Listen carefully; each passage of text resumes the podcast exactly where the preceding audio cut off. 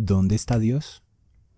La pregunta volvió durante el tiempo de la pandemia y de la manera en que menos la esperaba.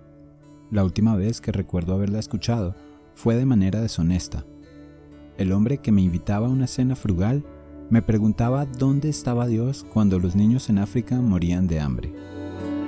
Yo, básicamente, le respondí que la respuesta de Dios para esos niños estaba sentada en esa mesa, preguntando dónde estaba Dios. Ahora escucho de nuevo la pregunta pero de manera sincera y las entregas del podcast que voy a empezar a realizar son mi forma sincera de responder. Bienvenidos a la primera entrega de La Embajada. Yo soy Rafael González y hoy les quiero mostrar a Dios caminando en medio de los hospitales. obligatorias para realizar un simulacro de cuarentena en la ciudad de Bogotá, en el departamento de Cundinamarca, que regirá de manera pedagógica a partir de la expedición de este decreto desde las 2 de la tarde y de manera obligatoria a partir de hoy jueves a la medianoche. A las 23 horas 59 minutos empezará a regir el simulacro de cuarentena obligatorio. Para la mayoría de nosotros la pandemia empezó como un simulacro y, además de la sensación de miedo que se respiraba en el ambiente, empezábamos a lidiar con la incertidumbre de terminar encerrados por mucho tiempo. Pero hubo una sección de nuestra sociedad que tenía que enfrentarse a preocupaciones diferentes. Conductores, encargados del aseo, médicos y enfermeros tenían que ponerle el pecho, como decimos en Colombia, a la situación. Digamos que yo le decía a mi hija, porque alguna vez me lo preguntó, me dijo, papi, ¿qué vamos a hacer con el coronavirus? Y yo le dije, pues vamos a hacer lo mismo que hicimos con el, con el chikungunya y vamos a hacer lo mismo que hicimos con el dengue y vamos a hacer lo mismo que hicimos ahora, se me olvidó cómo se llamaba esta otra epidemia que nos dio hace... El H1N1. Y entonces ella se puso a decirme, ¿y qué, qué íbamos a hacer? Y yo le decía, pues nada, porque yo he trabajado en esta, pues digamos que es el, por decirlo de alguna manera, es el, el único que, trabajo que, he tenido y le decía, es que siempre he estado expuesto al riesgo y es parte del trabajo, o sea, esto es parte del trabajo. Yo le decía a ella que no había problema, que no era ni la primera enfermedad que iba a venir, ni la última, y le decía yo a mi hija, decía, tranquila porque pues igual eso hace parte de la vida. Digamos que esa era la actitud que yo tomé al inicio. Pero pues ya con la información que se manejaba y que efectivamente sí colapsaron los servicios de salud, yo decía, o sea, desde mi punto de vista intelectual y desde mi punto de vista experimental que tenía, yo decía, hmm, esa vaina nos va a coger y nos va a dar tres vueltas. desde ese punto de vista lo veía y yo decía, nah, esto va a ser mejor un campo de guerra. Pero desde otro punto de vista también lo veía con la experiencia que tenía y con algunas experiencias que tuve en los servicios de urgencias. Y yo decía, colombiano es colombiano y es recursivo. Y acá todos los servicios de urgencia siempre han estado colapsados. O sea, el tema del colapso aquí en Colombia no es un tema relevante porque siempre estamos colapsados. O sea, ahora, desde el tema espiritual, Dios siempre me dijo que, íbamos a, que el, el, tema en Colombia no iba a ser, digamos que tan agresivo, o sea, tan duro, que sí iban a haber muertos, que sí iba a estar feo, pero pues que no iba a estar tan feo realmente que tuviera confianza y que íbamos a estar al otro lado. Andrés es enfermero hace 14 años y por su trabajo diario en el servicio crítico especializado del que hace parte, se enfrenta con la muerte cara a cara, con el propósito de derrotarla, como Jesús. La enfermería es una profesión que tiene en su quehacer muchos como Jesús, y de hecho algunos historiadores relacionan el origen de esta práctica con la fe cristiana. Si bien los cuidadores han existido siempre, y en principio se ha tratado de mujeres que se ocupaban de acompañar a los desvalidos de su círculo íntimo, el cristianismo destacó en los primeros siglos después de Cristo por una conducta diferente, cuidar a extraños e incluso entregar su propia vida por hacerlo. César Vidal nos cuenta cómo reaccionaron los cristianos de esa época a una pandemia, la plaga antonina o de Galeno, en un extracto de su libro ¿Por qué soy cristiano? En realidad los paganos del imperio no eran peores que los de otras épocas si contrastamos su conducta con la descrita por Tucídides en su historia de la guerra del Peloponeso. Sin embargo, volvieron a poner de manifiesto el carácter despiadado de los valores que informaban la sociedad en que vivían. Si consideraban lícito el infanticidio o el aborto, si no censuraban el abandono de las hijas o su entrega al matrimonio antes de la pubertad, si disfrutaban con el derramamiento de sangre en los espectáculos públicos, ¿por qué razón deberían haber permanecido al lado de seres que podían contagiarles una enfermedad letal? Galeno, el célebre médico, vivió la epidemia que se produjo durante el reinado de Marco Aurelio y su comportamiento fue completamente paradigmático. Desde luego, no pensó en quedarse en la ciudad de Roma para asistir profesionalmente a los enfermos. Por el contrario, la abandonó con la mayor rapidez y se dirigió a sus posesiones en Asia Menor. La conducta de los cristianos no pudo ser más diferente. Cipriano de Cartago escribió una descripción angustiosa de la manera en que había causado estragos, pero a la vez dejó constancia de que mientras que los paganos habían huido, los cristianos, que morían de la misma manera, optaron por quedarse al lado de los enfermos. Los que están bien cuidan de los enfermos. Los parientes atienden amorosamente a sus familiares como deberían. Los amos muestran compasión hacia sus esclavos. Los médicos no abandonan a los afligidos. Estamos aprendiendo a no temer la muerte. Dionisio de Alejandría, en torno al 260, señalaba una situación muy similar. La mayoría de nuestros hermanos cristianos mostraron un amor y una lealtad sin límites, sin escatimarse y pensando solo en los demás. Sin temer el peligro, se hicieron cargo de los enfermos, atendiendo a todas sus necesidades y sirviéndolos en Cristo. Y con ellos partieron de esta vida serenamente felices, porque se vieron infectados por otros de la enfermedad. Los mejores de nuestros hermanos perdieron la vida de esta manera. Un cierto número de presbíteros, diáconos y laicos llegaron a la conclusión de que la muerte de esta manera, como resultado de una gran piedad y de una fe fuerte, parece en todo similar al martirio. Y aunque no fue su fe lo que llevó a Andrés a optar por esta profesión, cuando escogió ser enfermero no era cristiano, en la actualidad afirma que su perspectiva de su trabajo ha cambiado gracias a su experiencia de fe. Mi fe ha influido, claro, Rafa. O sea, influye, influye mucho porque lo que te decía, somos luz.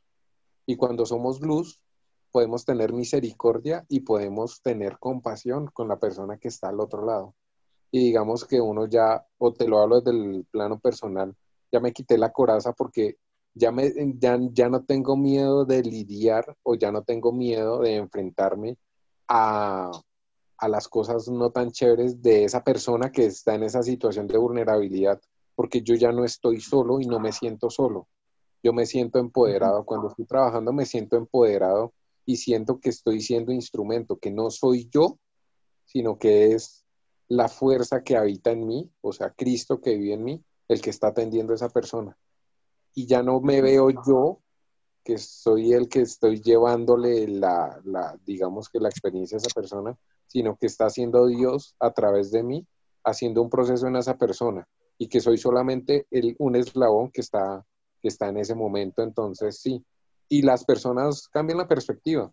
Simplemente el hecho de decirles que, que Dios los está acompañando o que Dios está en control o que la sala está bendecida o que si Dios es con nosotros, ¿quién contra nosotros? Que Dios nos tiene la capacidad de sanarnos de muchas maneras y poderles dar una voz de aliento en esa angustia tan tenaz en las que se encuentran, eso cambia vidas. Y lo digo por experiencia porque algunas personas me lo han dicho. Lo mismo le pasa a Lulu, una joven enfermera que encontró en su experiencia con Jesús un enfoque renovado para su profesión.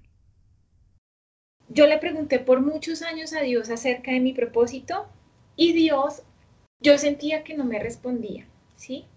También para iniciar la maestría, yo le dije a Dios como, si tú quieres que yo inicie la maestría, dame una señal con esto, con las fechas y con el dinero. Y él lo hizo, Rafa, o sea, milagrosamente él lo hizo.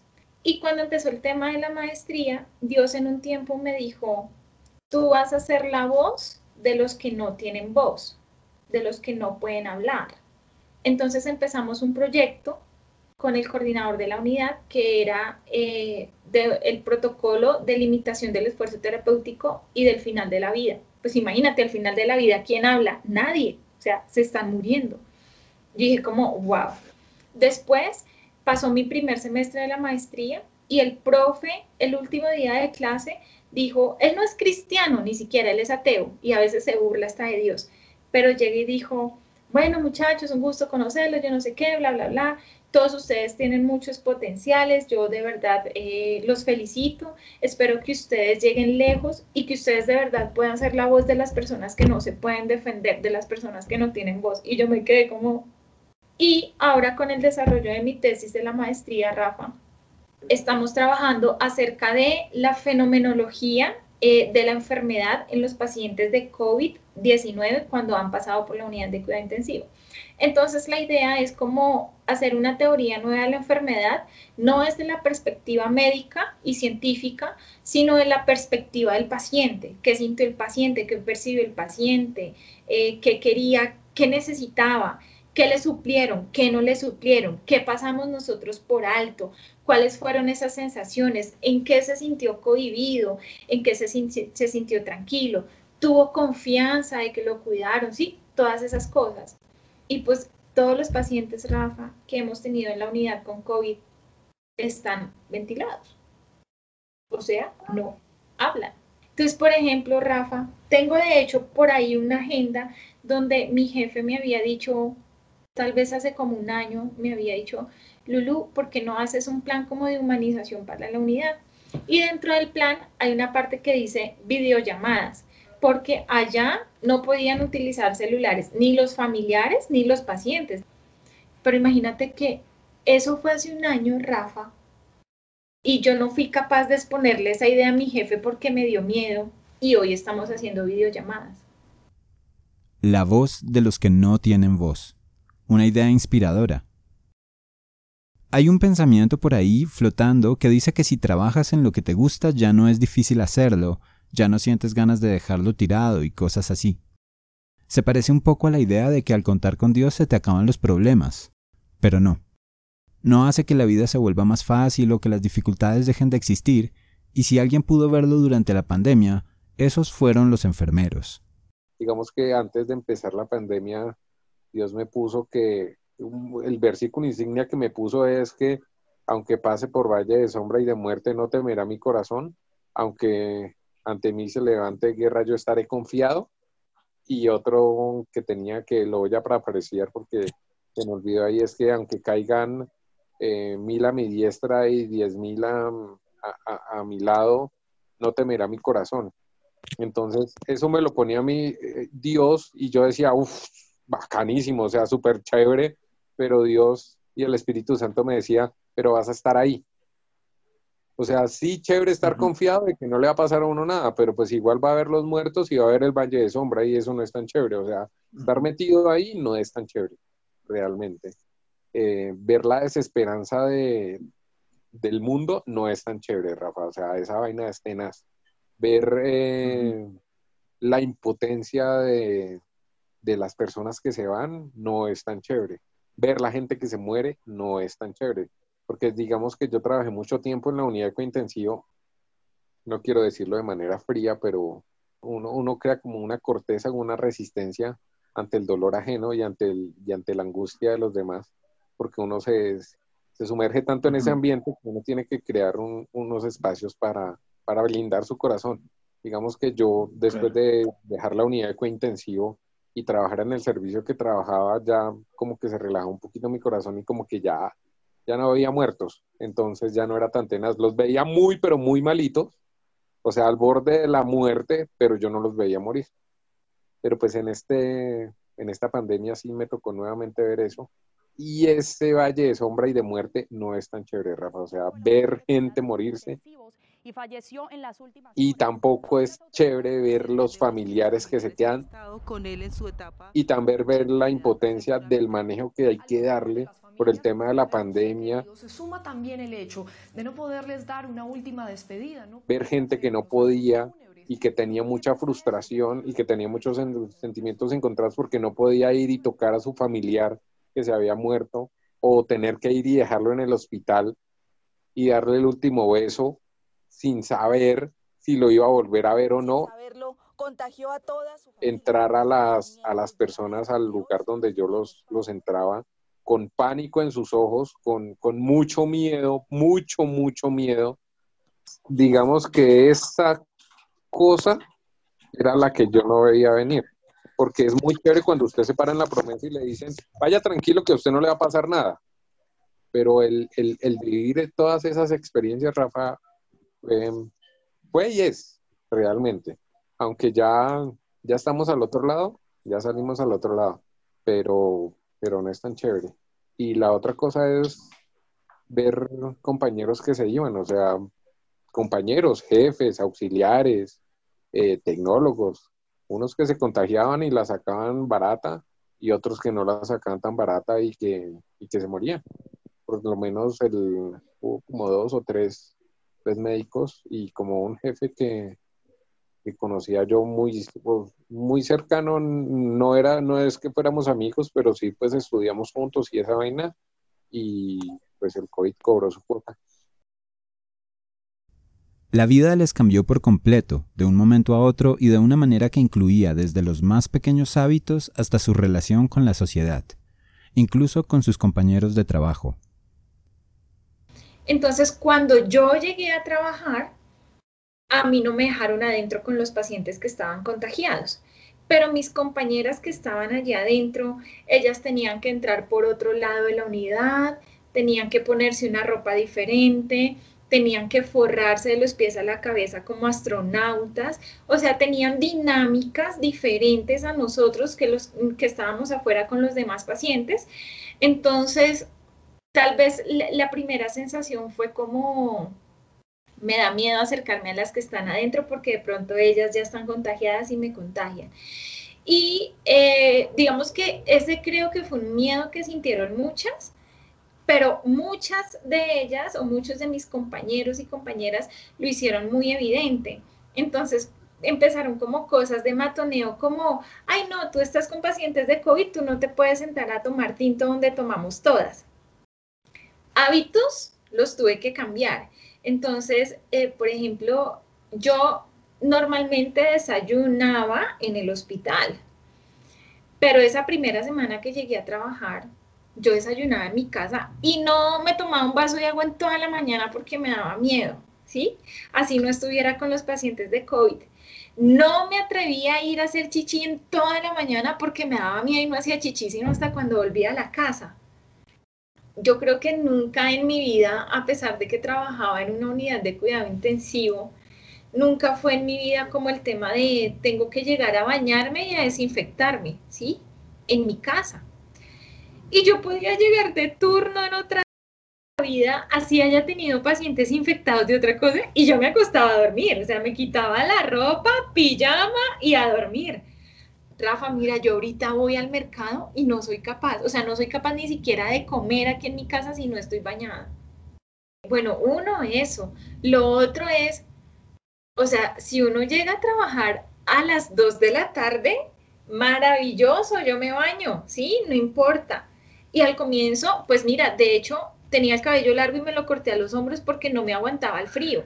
Entonces al comienzo era terrible, era terrible el frío.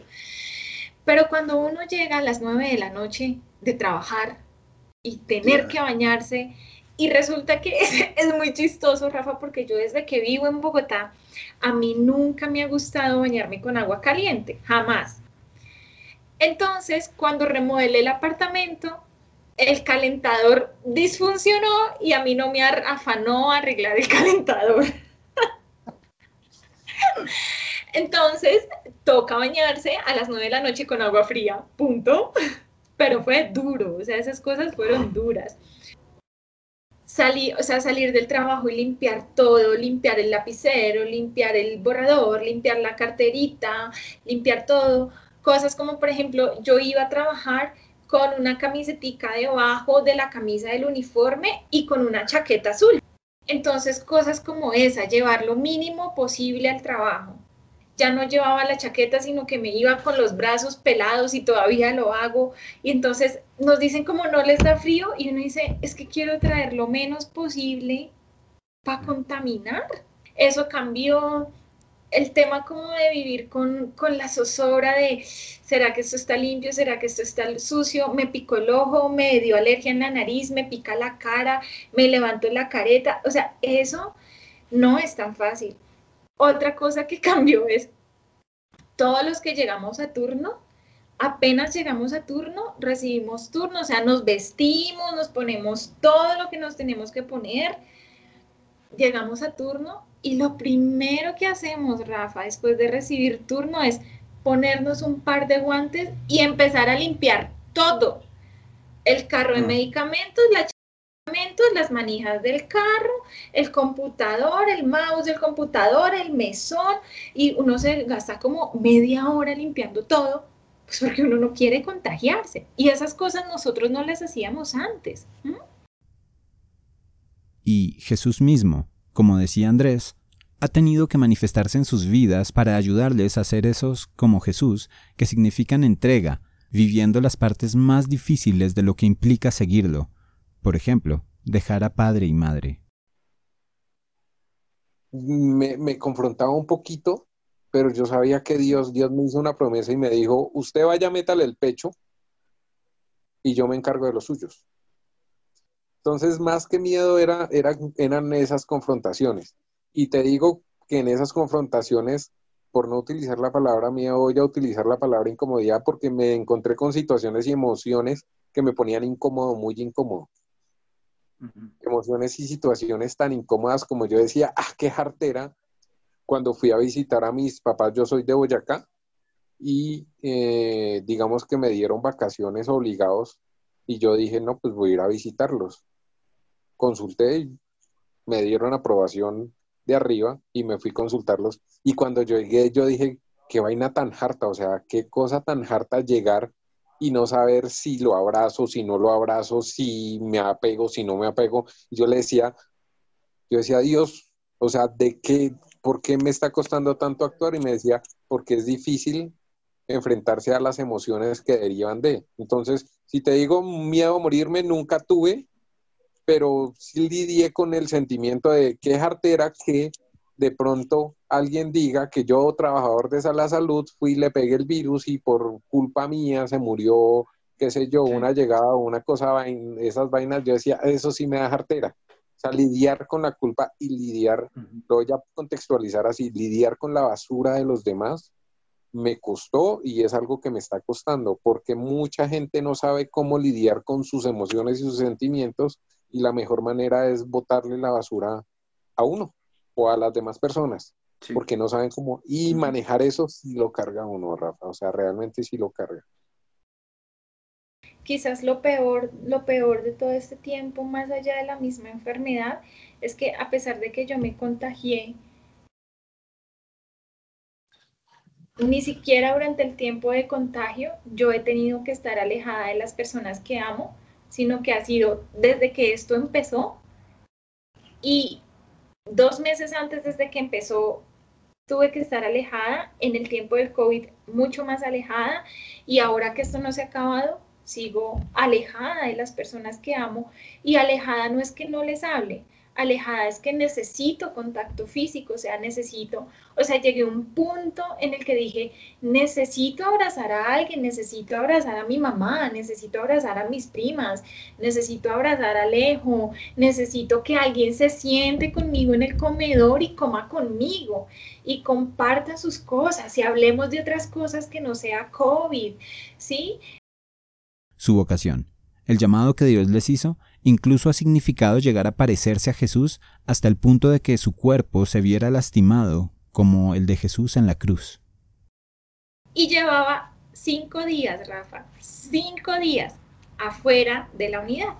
Y recuerdo que me llegó un paciente joven, muy joven, que tenía que hacerle un procedimiento quirúrgico. No tenía COVID y a los que estábamos en COVID nos dejaron en el área más apartada del área COVID para que no tuviéramos ningún contacto. Y a ese paciente tocaba hacerle un procedimiento y llamamos a la familia para que vinieran a firmar el consentimiento. Cuando llegó la familia, entonces yo entré con mi tapabocas convencional normal. Ahí uno como que se relaja con mis gafas normal, sin careta, sin tapabocas de alta eficiencia, sin gorro, sin escafandra, normal, como si fuera un paciente normal. Entré yo a hablar con la familia y esta mujer tenía un tapabocas de plástico con un filtro aquí en la parte de adelante con unos agujeros como de este tamaño. Y entonces estaba explicándole el procedimiento cuando me quedo yo mirando a esta mujer y tenía los ojos hundidos, estaba así sudando y me tose en la cara. Y le digo yo, ¿tú qué estás haciendo acá? Me dijo, no, jefe, lo que pasa es que yo soy la cuñada del paciente, no hay nadie más quien pueda salir de la casa, la mamá no puede venir a firmar el consentimiento porque ella está con COVID en la casa, entonces vine yo. Y le dije, ok, ¿tú vives en la misma casa? Sí, señora, y yo. No puede ser. No puede ser. claro, enseguida dije como, bueno, no creo que me pase nada, no creo que me pase nada. A los ocho días exactos estaba incapacitada. Cuando yo me empecé a sentir mal, recuerdo tanto ese 27 de junio sábado. ese día yo tenía turno todo el día y yo había venido sintiéndome perfecta, yo nunca me sentía enferma. Y ese día yo llegué a turno, empecé a trabajar y se me puso mal un paciente, entonces pedí unos medicamentos para iniciarle y me fui corriendo a la farmacia a recoger los medicamentos y cuando llegué yo me, me, puse de esta manera y le dije al auxiliar de la farmacia, le dije, tengo tanto sueño y me siento tan cansada que podría poner la cabeza sobre este mesón y quedarme dormida. No, no, no, jefe, no, no, no, hay que trabajar, que yo no sé qué. Afuera la pereza, son las nueve de la mañana, apenas el día empieza. dije, bueno, resulta que los tapabocas de alta eficiencia, Rafa, cuando están nuevos y guardados, tienen un olor característico, ¿sí? Huelen como, huelen como a goma del borrador nuevo, pero muy concentrado. Entonces, claro, cuando eso te aprieta en la cara, más o menos como que el olor te traspasa la vida. sí, eso todo el tiempo y sudando, pues eso duele. Pero adicional a eso nos estaba pasando mucho que con los tapabocas nuevos, cuando los sacábamos recién nuevitos, no los poníamos y empezaba a arder la garganta, solo por el olor. Y ese día me empezó a, doler la garganta y les dije, tengo dolor de garganta. Entonces me dijo un auxiliar, jefe, tranquila que es del tapabocas, está nuevo, por eso le está doliendo. Y ese día, Rafa, me dieron un turno, pero mal, o sea, mal, me fue mal ese día, yo salí súper cansada. Y normalmente cuando yo, y a mí se me olvidó que estaba mal, o sea, yo trabajé y a mí se me olvidó que a mí me dolía la, la garganta, se me olvidó que estaba cansada, que tenía sueño, trabajé. Llegué aquí al apartamento como a las nueve y media de la noche y normalmente cuando yo llego de trabajar lo primero que hago antes de bañarme si es de noche es sacar a Lupe y luego sí, entro, me baño, me arreglo y a dormir. Esa noche no saqué a Lupe, a pesar de que había estado sola todo el día. Dije, no la voy a sacar, estoy muy cansada. Entré, me bañé y conforme me bañé, a mí me empezaron a doler las piernas, las rodillas, la cadera pero era un dolor como si a mí me estuvieran desintegrando las articulaciones. Dije, estoy muy cansada, ya, ya el trabajo estaba súper pesado, ya estábamos cansados. Y eh, yo no creí que estuviera contagiada de COVID.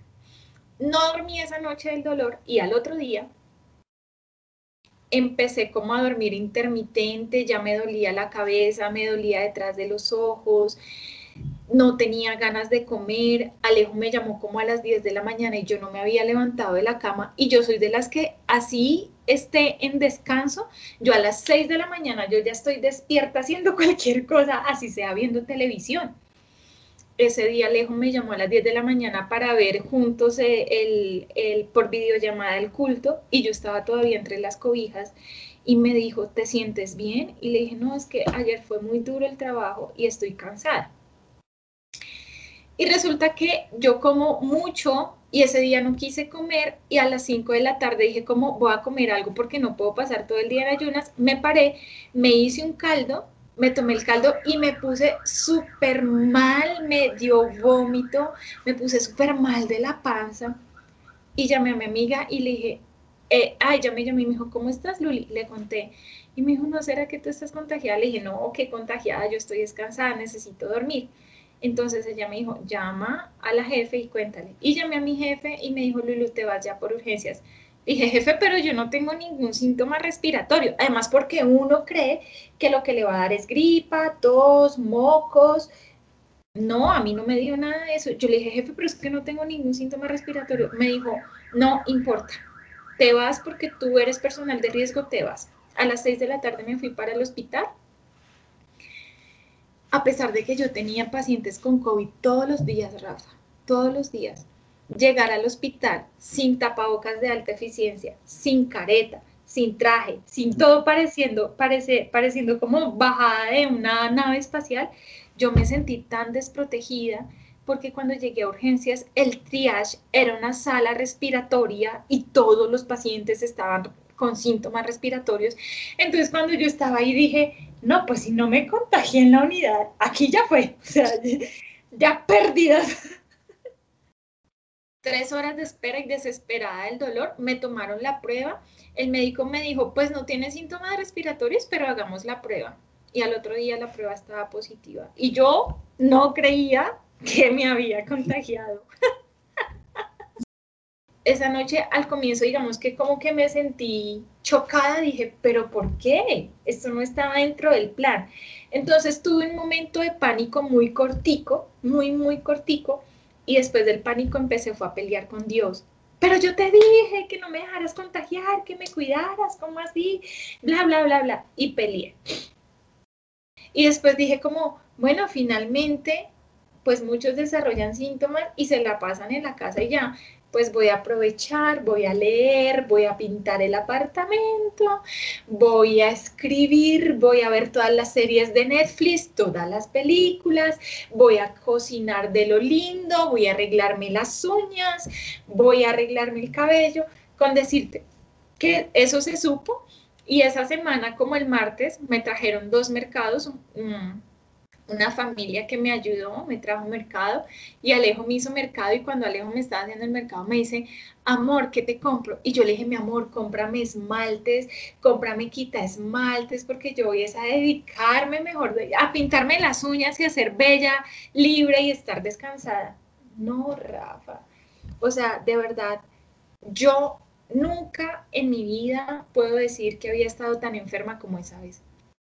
Nunca, y además porque no era como la peor migraña, o sea, el dolor de cabeza es el peor dolor de cabeza que yo he sentido en toda mi vida y que por los 19 días que lo tuve nunca se quitó, nunca, nunca se me quitó el dolor de cabeza. Aparte de eso, tenía dolor retroocular, es decir, como por detrás del ojo, yo sentía que me dolía, entonces no podía ver televisión porque me dolía más la cabeza y me dolían más los ojos. Escuchaba música y me dolía más la cabeza. Todo el tiempo estaba cansada, todo el tiempo tenía sueño, todo el tiempo estaba fatigada, todo el tiempo tenía sed, no quería comer, me dolía todo el cuerpo, comía cualquier cosa y me ponía mal del estómago, perdí el gusto y el olfato, o sea, a mí me dieron todos los síntomas. Perdí el gusto y el olfato. Y perder el gusto y el olfato parecen que es una niñedad. Pero Rafa, yo no sé si tú has visto esta película de un equipo de jugadores que se estrellaron por allá, como en los Andes o yo no sé a dónde, en una zona em, de nevados, de picos de nieves, y que ellos empezaron a morir uno a uno y cuando se les acabó la comida empezaron a comer muerto de sus mismos compañeros, carne de sus mismos compañeros. Mira, Rafa, un día Martica me trajo carne al almuerzo y yo me metí ese pedazo a la boca y yo me sentí como en esa película. O sea, eso es una masa en la boca que de verdad uno lo siente. Rafa, yo creo que si uno no, o sea, de verdad que Dios es tan maravilloso y Dios es tan hermoso que nos dio gusto y olfato. Porque si uno no tuviera gusto y olfato, yo creo que a uno no le placería comer. O sea, de verdad que yo sentía una masa en la boca que a mí personalmente me daban ganas de vomitar. O sea, era horrible. Y yo como mucho, yo como mucho. Pues Martica me traía una porción de almuerzo normal. Yo con ese almuerzo picaba el almuerzo, picaba a la comida y al otro día me quedaba incluso hasta para el calentado. O sea, no quería comer todo el tiempo tomaba agua, pedialite y le decía todo el tiempo a Alejo, tráeme naranja y mandarina, porque era lo único que quería. Naranja y mandarina, no porque lo sintiera el sabor, sino era por lo único que me aliviaba la sensación de la sed. Desde lo espiritual, pues yo también dije como, no, Dios, nos vamos a dedicar a tener amores, pues, ¿sí? pues no pude ver predicas, no pude escuchar predicas, no pude leer la Biblia, no pude leer los 40 libros que quería leer de libros cristianos, porque no pude, Rafa, o sea, físicamente yo no daba. Eh, entonces también fue como, como una forma de ver la misericordia de Dios, porque aunque yo no lo pude hacer, sé que muchas personas lo hicieron por mí y sé que muchas personas estuvieron Sé que a través de eso Dios me levantó emocionalmente, porque yo no te puedo decir que me la haya pasado llorando, desesperada o angustiada a pesar de los síntomas, realmente no, eso solamente fue al comienzo. Pero mm, lo que sí me empezó a pasar fue como esa sensación de nunca había estado enferma sola, a pesar de que llevo tantos años viviendo. Si yo me había enfermado antes, mi mamá siempre estaba acá, ¿sí? Y siempre estaba para cuidarme con mi tía. Y mi mamá dormía conmigo cuando me enfermaba y me abrazaba y me pechichaba y me tenía el caldito y una cosa y ya no era así. O sea, si yo quería tomarme un vaso de agua y se me acababa, yo tenía que levantarme, Y extrañaba a mi mamá, extrañaba que me consintieran, extrañaba que me cuidaran, sentirme cuidada. Martica, yo no te voy a decir que no, los Gil, Alejo, muchas personas estuvieron muy pendientes y me cuidaron mucho, pero algo que nunca va a suplir el cuidado de una mamá, o sea, nunca nada va a suplir el cuidado de una mamá. Al día en que se escribió esta primera entrega, 20.000 personas en Colombia pasaron por una unidad de cuidados intensivos y los enfermeros vieron morir a 3 de cada 5 de los pacientes que atendieron por COVID-19. Para que se hagan una idea, con esa cifra de muertos, 12.000, habríamos podido dejar casi lleno el Movistar Arena de Bogotá. El personal de salud se me parece ahora a ese del que la Biblia habla, que camina con una vara y un callado en medio del valle de sombra y de muerte, luchando con el temor de los que están en las camas, con la indiferencia de los que los ven como meros vectores de la enfermedad, con sus propios asuntos personales, intentando llevar hacia la luz, al otro lado, a los que casi ciegos solo pueden confiar en ellos, aunque a veces no quieran hacerlo. Sin embargo, los dos insisten en que vale la pena. Digamos que cuando estoy bajoneado me hago esa pregunta y digo, ¿vale la pena? Realmente, si, si te lo hablo desde plano humano, yo te digo, no vale la pena. La gente es muy desagradecida, en serio que es desagradecida y no colabora con nada, o sea, tenaz. Pero si te lo pongo desde el plano de, mi diseño, si te lo pongo desde el plano desde mi propósito y si te lo pongo desde el plano desde mis cualidades y habilidades, vale mucho la pena. O sea, vale mucho la pena porque este ha sido un tiempo de desarrollo personal, pero también de un desarrollo espiritual impresionante, entonces vale mucho la pena.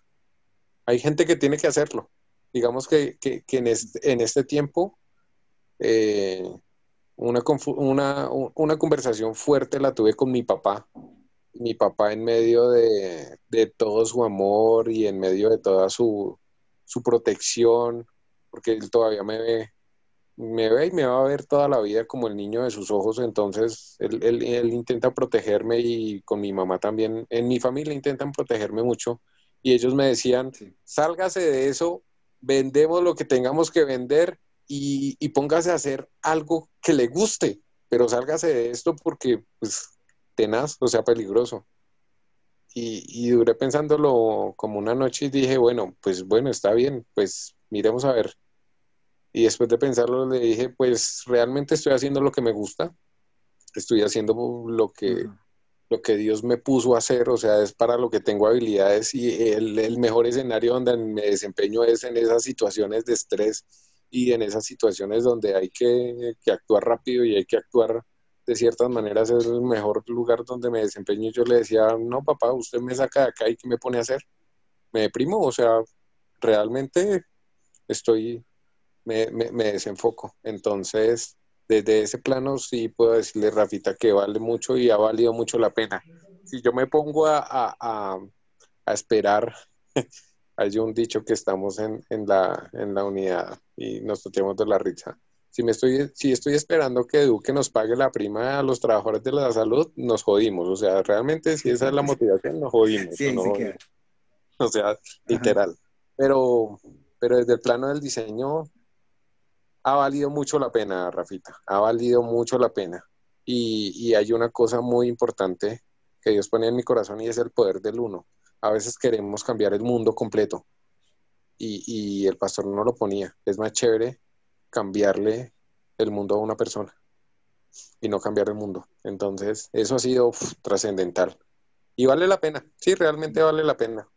Las esta cara mm, flaco, ojeroso, acaba y sin ilusiones, vale la pena, realmente vale la pena porque mañana, mañana despertarse y, saber que, que, toca seguir haciéndole, vale la pena. Y te lo enmarco porque digamos que en medio de la pandemia y en, en, en, un, en un tema valle que hubo, me sacaron a vacaciones a la maldita sea, es decir, hoy fui a trabajar y me dijeron mañana sale a vacaciones porque no hay nada que hacer. Y, y salir a hacer nada realmente es, no es tan chévere. Pero hacer lo que estamos haciendo es chévere, realmente es chévere. Y, y con lo que viene agregado. Entonces, impactar vidas es chévere. Que te agradezcan es chévere. Que no te lo agradezcan igual es chévere porque igual te, te, te sienta y te cimienta y te dice en dónde están, en dónde está tu, en dónde está tu, tu intención, la intención, dónde está tu propósito, en el halago de, en el halago de las demás personas o en el caminar en el propósito. Y lo que te digo, ha sido muy chévere porque Dios no, Dios no, no ha incumplido en ningún momento el negocio socio que me planteó. Me dijo, usted póngale el pecho allá y yo le pongo el pecho a su familia y lo ha cumplido. Entonces vale la pena, no por obligación o no porque tenga miedo de que, ay, no, si no lo hago me va a pasar nada. No, no me va a pasar nada, pero vale la pena trabajar para el reino, literal, sin dejarlo con tanta espiritualidad, sino trabajar realmente en el reino. Lo que, lo que el pastor Edgardo nos decía de propósito, de trabajo, propósito y vocación, es eso lo he vivido en esta pandemia realmente. Entonces, sí vale la pena, Rafita. Vale mucho, mucho la pena. He aprendido también cómo a ver el oro de las cosas que haces o de las cosas que hago. Entonces también tuve un momento de mucha, de, de, tener como esa sensación de sin sentido de para qué estoy haciendo esto, la gente se está muriendo, eh, estoy lejos de los que amo, ya me enfermé, eh, estoy cansada, eh, ya quiero que se acabe esto. Y ese día me levanté pensando eso y cuando llegué al trabajo me dijo una compañera, ¿viste la carta que dejó el hijo de don Fernando? Y entonces yo le dije, no, no la he visto. Me dijo, es muy linda, está pegada en la puerta de la habitación, tómate el tiempo para leerla.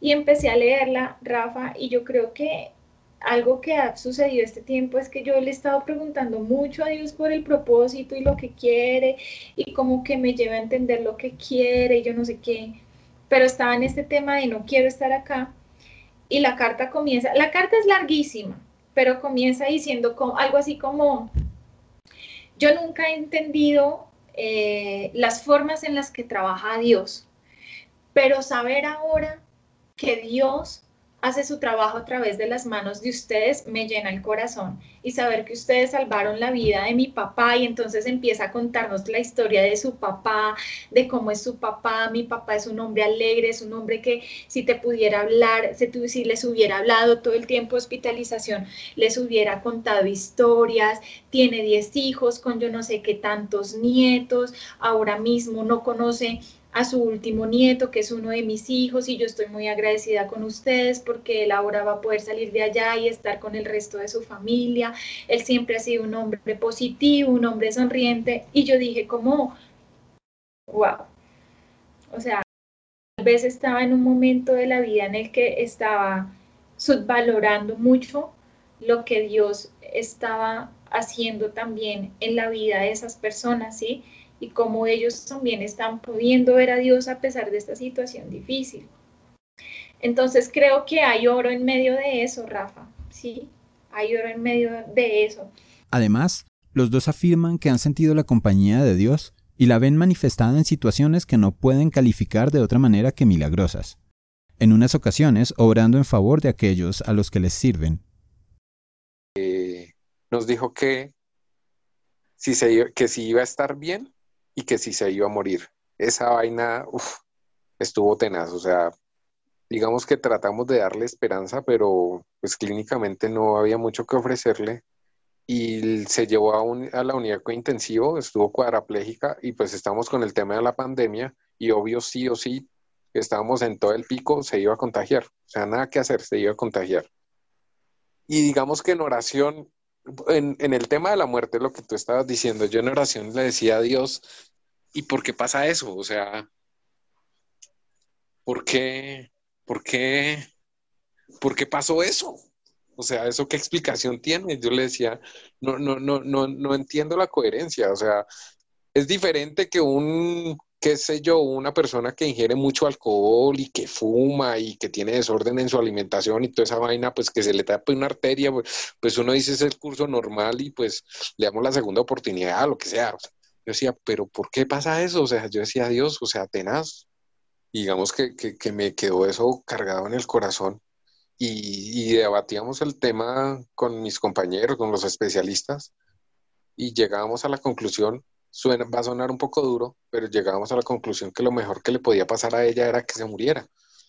O sea, no había mucho que ofrecerle desde todos los ámbitos, porque era de una familia muy humilde, eh, con, con, unos problemas interpersonales bien tenaces y decíamos, esto está muy fuerte. Y yo decía, Dios, ayúdala, por favor, o sánala. O sea, las intenciones de mi corazón eran sanarla, pero él me, me llevó a orar de una manera diferente y me dijo, desearle lo mejor.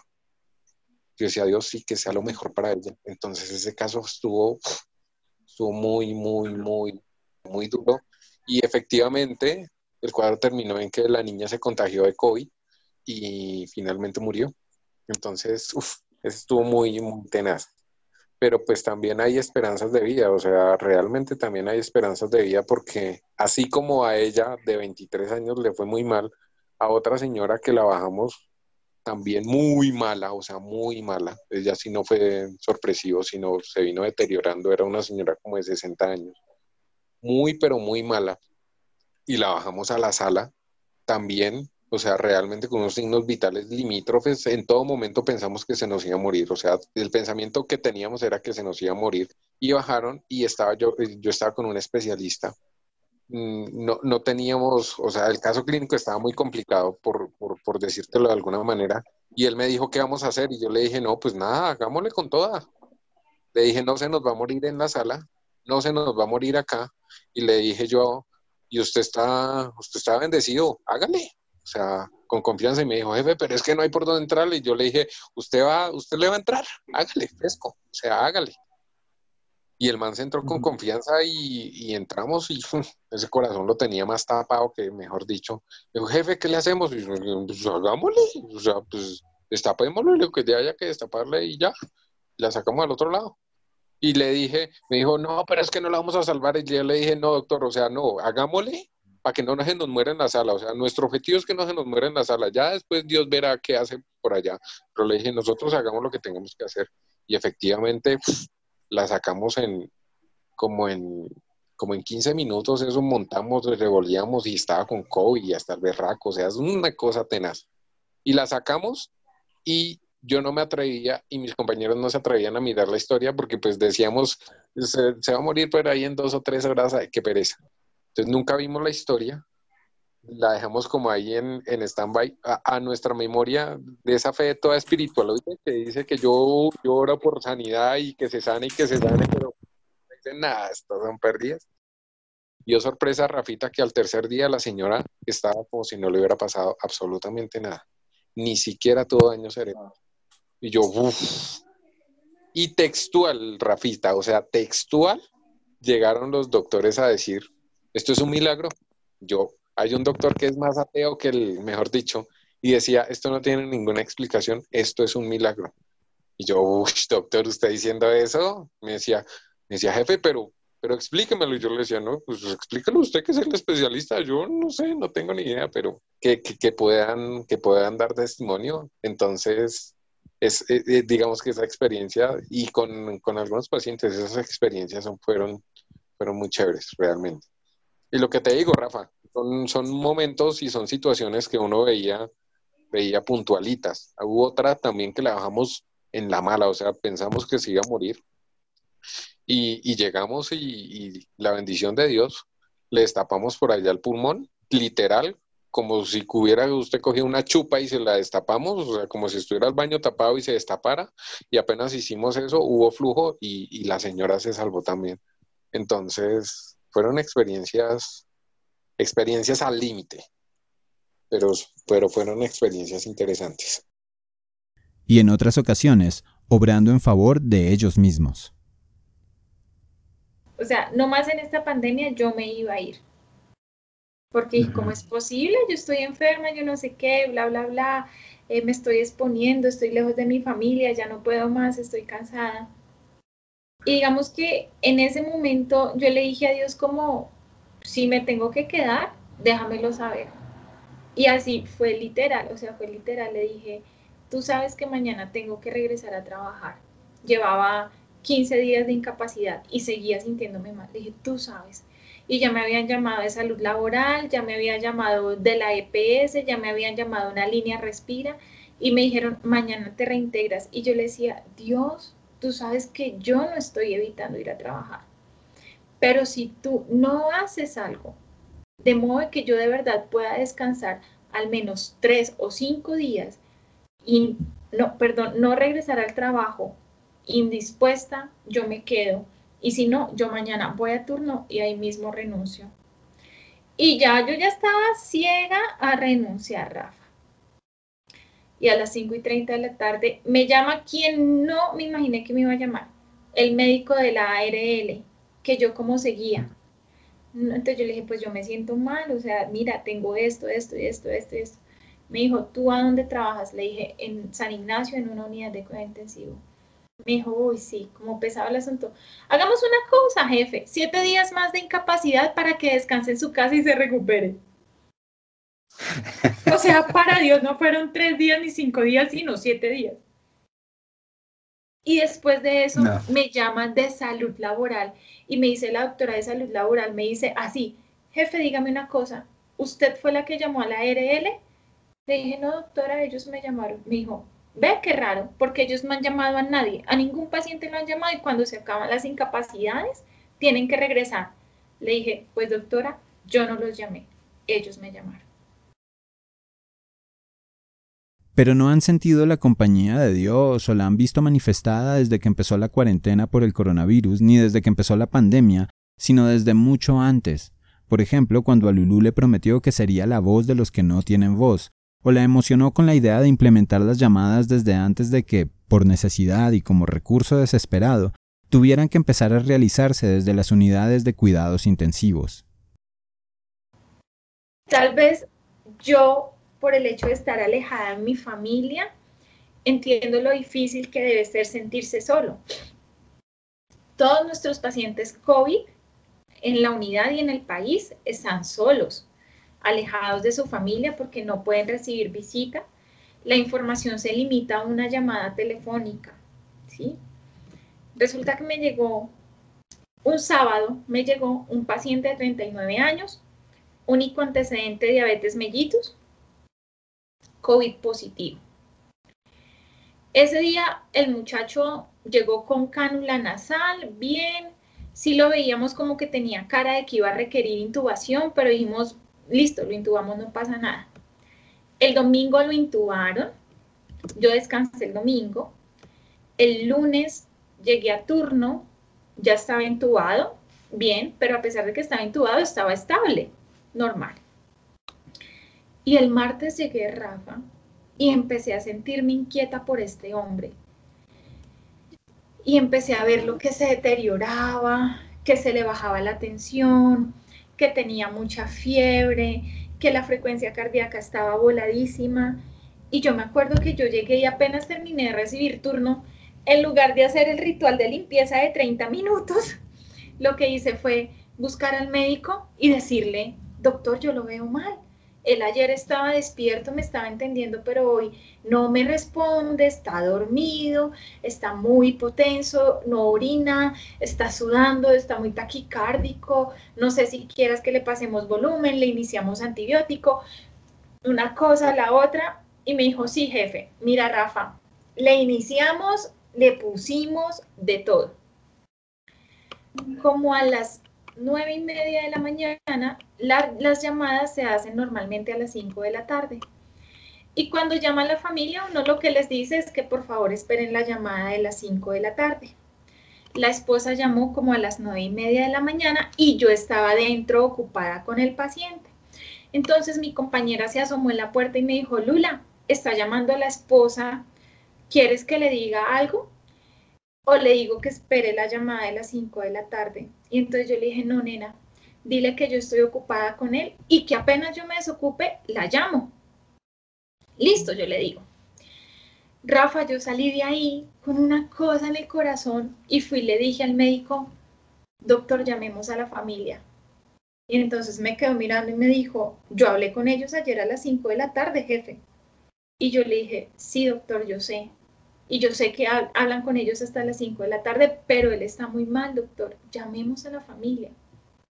Entonces, eh, me dijo, pero Lulu, y entonces a mí se me aguaron los ojos y dije, doctor, por favor, llamemos a la familia. Entonces cuando se me aguaron los ojos, me dijo, está bien, los voy a llamar. Así me dijo. Entonces los llamó.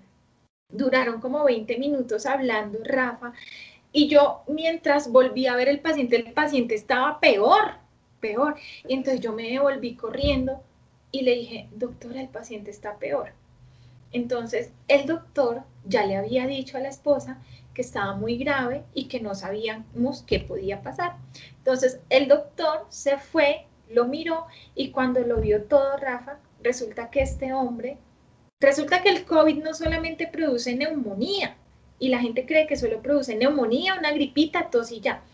No, el COVID daña los riñones, a la persona que no es diabética le produce diabetes, daña el corazón y adicional a eso produce unos estados de em, trastornos de coagulación tan terribles que puede producir sangrados a cualquier nivel, a cualquier nivel. A este hombre le sangró la cabeza y ya estaba haciendo signos de muerte cerebral. Entonces, claro, cuando el doctor entró y lo vio, me dijo, jefe, yo creo que este paciente está en muerte cerebral. Y entonces yo le dije, doctor, lo bajamos a un TAC. Me dijo, no, jefe, él está muy inestable y no nos va a aguantar eh, la bajada al TAC. Le dije, ok, ¿qué vamos a hacer si el paciente para? Me dijo, Lulu, no tenemos nada más que ofrecerle. Le dije, listo, doctor, yo voy a llamar a la esposa. Y me dijo, ¿para qué? Y le dije, voy a hacer una videollamada. Y me dijo, ¿para qué? Y yo le dije, para que lo vea, doctor. Me dijo, no, Lulu, esa no es una buena idea. Y yo le dije, bueno, doctor. Y se fue. Y más se demoró en, irse que yo coger el celular y decirle, su merced, pero hacía toda carrera, su merced, yo soy la jefe Lulú, yo estoy con su esposo y yo quiero preguntarle si usted quiere verlo. Y me dijo, sí, jefe. Le dije, ¿qué le contó el médico? Ella me hizo un resumen de todo lo que le contó el médico y le dije, ok, está muy mal, tiene muchas cosas puestas, hay adentro alarma sonando, eh, no te va a escuchar, o sea, no te va a responder, pero dile todo lo que le tengas que decir, que no sé si te escuche, pero por favor, háblale. Mira, Rafa, yo entré, le puse el celular y ella le dijo, hola mi amor, ¿cómo estás? Te amo mucho. Recuerda que te tienes que levantar, estamos orando por ti, yo no sé qué. ¡Pum! historia. Y el paciente, Rafa, se murió en medio de la videollamada. Y ella obviamente se dio cuenta porque el monitor empezó a sonar. Me dijo, jefe, ¿qué pasó? Le dije, se nos fue.